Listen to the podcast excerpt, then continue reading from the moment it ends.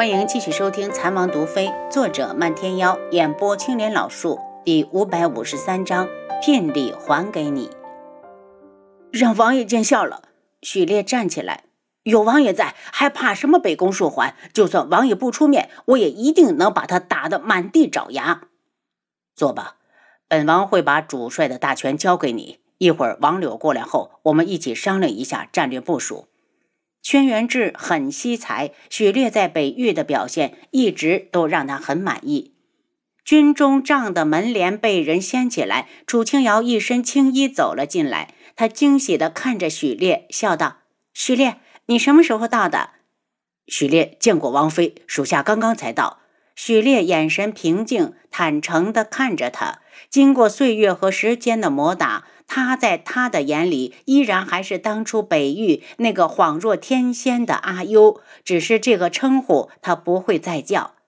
许烈，快坐，你们商量你们的，我只是听说你来了，过来看看。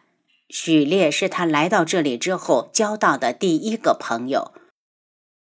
两军阵前的空地上，楚景儿一身冰色长裙，缓慢地向着赤罗国大营的方向走。什么人？站住！有士兵将他拦下，告诉北宫树环说楚景儿来了。士兵一愣，见前面女子长得如扶风若柳，羸弱的让人心疼，声音却软了几分：“你真是长公主的女儿？”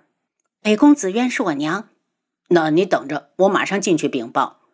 当北宫树环听说楚景儿来时，几乎不敢相信自己的耳朵。那个时候，他翻天覆地的天下找他，到处都找不到。如今看来，他似乎是在有意的跟他躲着。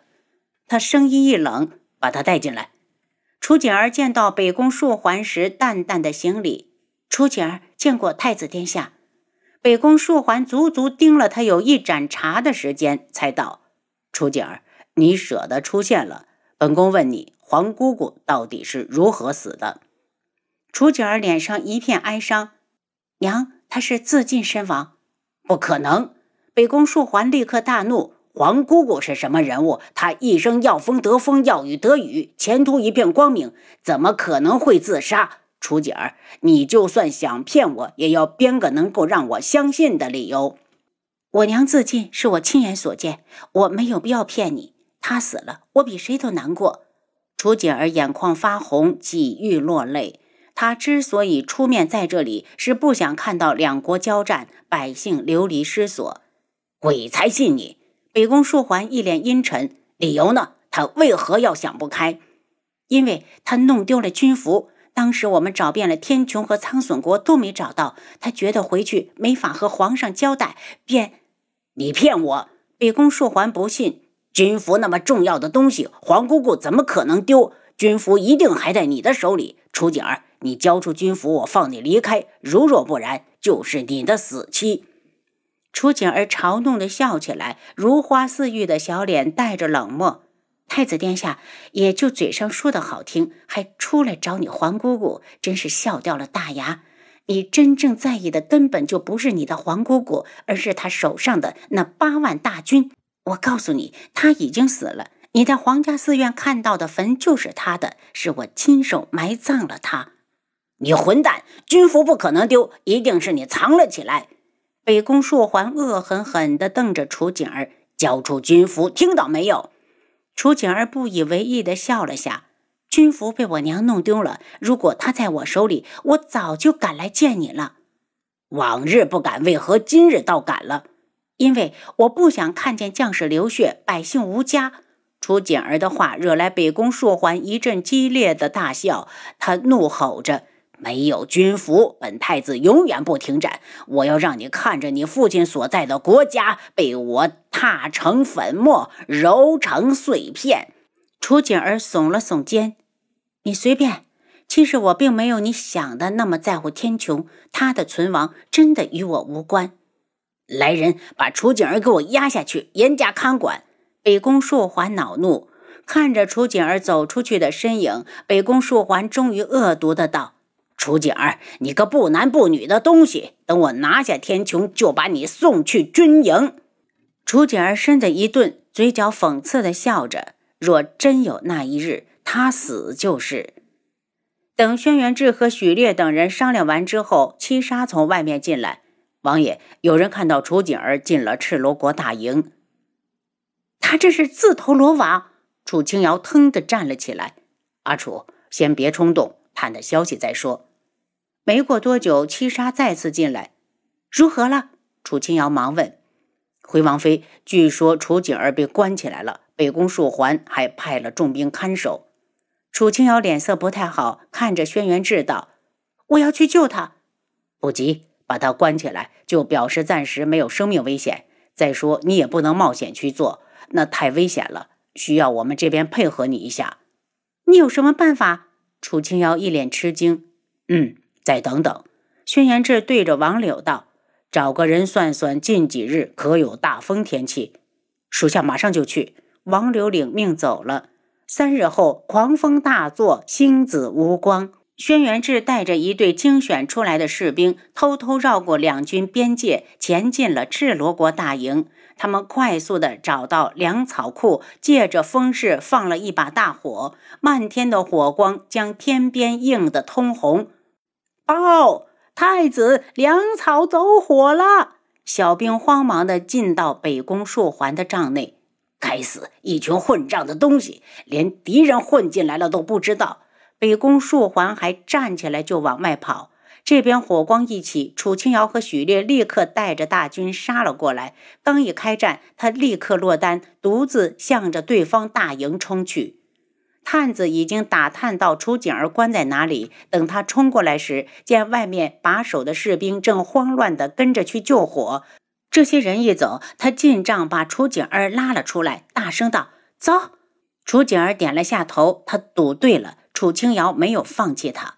两人趁乱回到大营。楚清瑶道：“景儿，你在帐篷里待着，我出去救人。”我也去。楚景儿犹豫了一下，道：“你不怕雪？”楚清瑶有点意外：“不怕。”楚景儿扬了下头，有什么好怕的？他自从那个女人狠心的自绝之后，这个世上就没了已经能够让他惧怕的东西。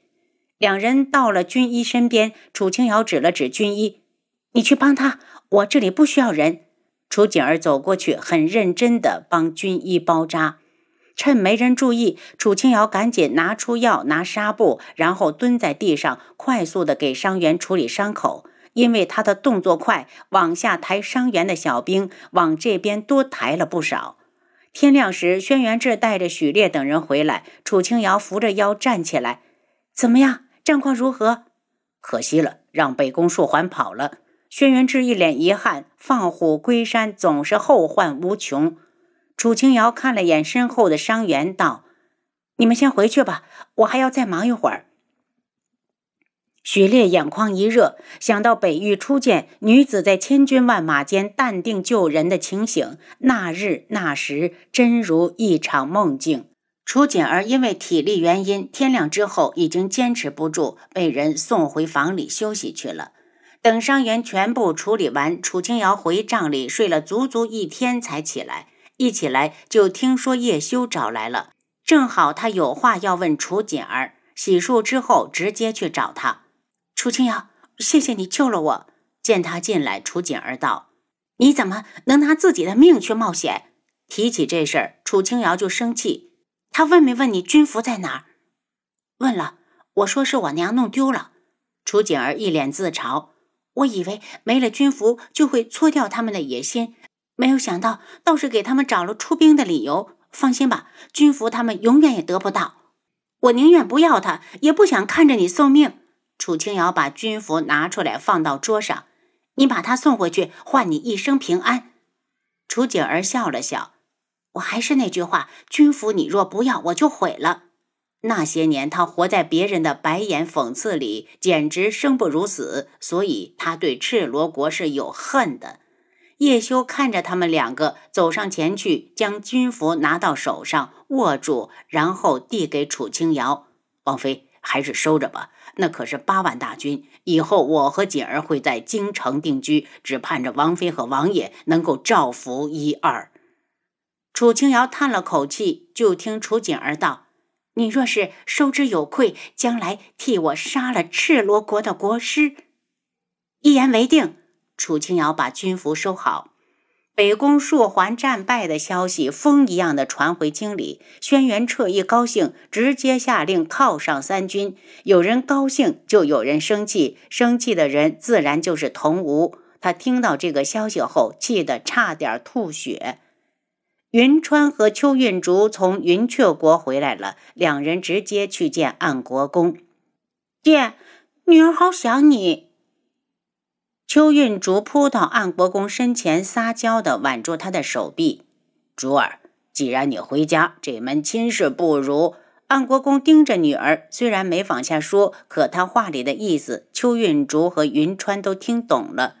云川年轻气盛，不满的道：“国公爷这是何意？莫非反对我们的亲事？别忘了，我已经下过聘礼了。”安国公冷笑：“聘礼，老夫还你便是。”爹。你不能这样！邱运竹大急。您刚才收听的是《蚕王毒妃》，作者漫天妖，演播青莲老树。